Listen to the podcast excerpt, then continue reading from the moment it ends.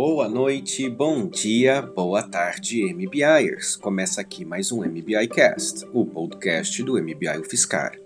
No episódio de hoje, o professor Júlio Oliveira adianta um pouco o processo do fluxo de priorização de dores que estamos organizando para a condução do módulo Corporate Innovation e ele também traz um pouco do Design Thinking aplicado. Né? Lembrando que temos aí a recomendação de duas leituras pré-aula e também um tutorial para quem quer se aprofundar um pouco mais na ferramenta Mural, aquele mural.co. Ah, desejo que vocês tenham uma excelente semana e nos vemos no próximo sábado. Um grande abraço.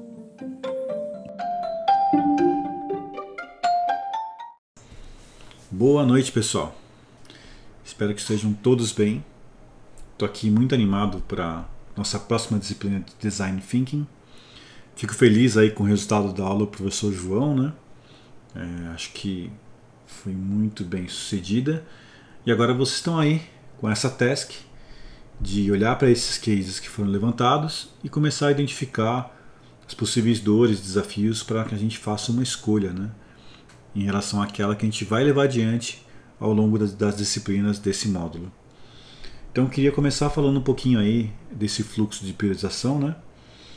Teve um bate-papo durante a aula do professor João, que era para a gente entender aí quais são os possíveis cases, né? Isso aconteceu até um pouco antes, teve um bate-papo que aconteceu por WhatsApp junto com os grupos, né?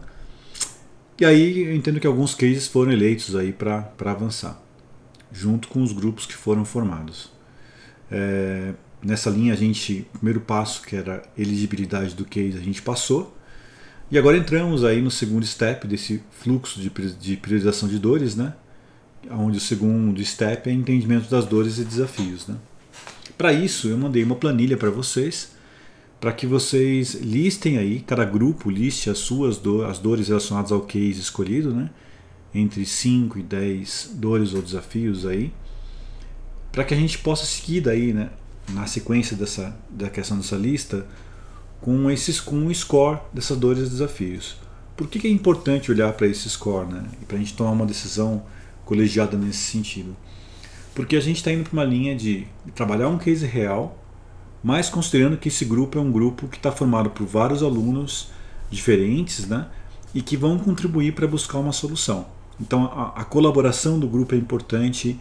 É importante que, que esse problema seja, esse problema desafio, seja relevante para a organização, que, que, que essa organização esteja aberta para a gente poder entrar e consultar mais pessoas, mergulhar um pouco mais no problema e trazer gente para perto que possa ajudar a buscar soluções interessantes e criativas. Né?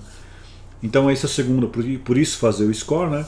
e por isso o próximo passo nessa, nesse fluxo que é depois a revisão dos resultados e feedbacks dos professores. A ideia é que a gente olhe para essa planilha após o preenchimento dela, com as dores e, e as dimensões que a gente colocou na planilha, para que a gente possa depois ponderar é, aí junto com, com cada grupo para elencar uma dor que parece mais adequada para esse contexto é, de negócio e de aula também, né? porque também é importante gerar uma experiência positiva para todo mundo que está participando, para todos os alunos que estão conduzindo, porque no final das contas, além de resolver um problema real, o que a gente quer também é que vocês é, é, internalizem essas ferramentas para que vocês possam usar isso no dia a dia para outras situações que sejam importantes. Então, internalizar esse conhecimento, essas práticas é muito importante também.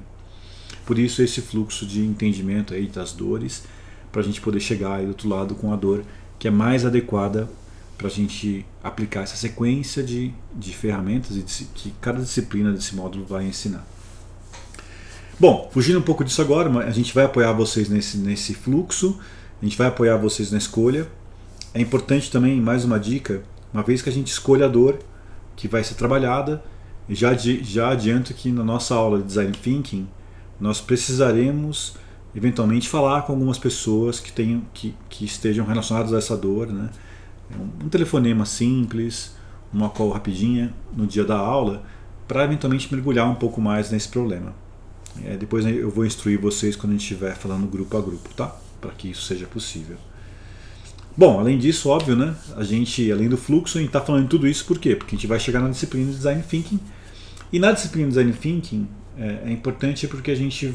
Você sei que vocês já tiveram acesso uma outra disciplina de design thinking, um pouco mais numa linha conceitual, um pouco mais de entendimento da macro das ferramentas. A gente vai para agora para um, uma aplicação prática de design thinking. Vai ter uma parte conceitual, óbvio, que é base, mas assim nada também tão profundo, porque o que eu quero é mesmo que vocês experimentem na prática o design thinking em um case real. É, vai acabar que cada grupo vai ter aí a sua, vai trabalhar bastante na prática mesmo eu, eu vou estar atuando com vocês é, muito mais como um grande facilitador, né? embora cada grupo também vai ter ali o seu, a sua liderança na facilitação para poder avançar. A ideia é que vocês aprendam várias ferramentas do Design Thinking é, e que vocês desenvolvam algumas competências importantes, né? como por exemplo, é, como é que eu aplico na prática as principais ferramentas e o mindset do Design Thinking. Tá? Estou é, bem animado essa, esse é um, especialmente essa é uma disciplina que eu adoro. Eu passei para vocês também alguma, algum material pré-aula, tá? Basicamente aí é, um artigo falando um pouco de design thinking de maneira geral, lá da Ecos, que é um adoro a Ecos, acho que ela é uma grande referência no Brasil para design thinking. Depois aí uma outra, um outro artigo interessante falando do design thinking é, nesse momento, nesse, nesse contexto atual que a gente tem de isolamento social, né? lá, do, é, lá do time do Google, né? E por último aí um, um videozinho rápido da ferramenta Mural.co, que é a ferramenta que a gente vai usar para colaboração, é, para cocriação também durante a, a, a, aula de Design Thinking. É importante é, a gente vai também nessa disciplina entender um pouco aí de técnicas de facilitação remota e presencial, porque no fundo, no fundo, todos vocês, todos vocês são facilitadores em potencial, né? Se vocês vão trazer isso para o dia a dia de vocês, isso vai acabar acontecendo. Então é isso, gente. Qualquer dúvida, eu estou disponível para conversar com vocês online, no WhatsApp, ou por e-mail, ou qualquer outro canal, tá? Um grande abraço e até a nossa aula. Tchau, tchau.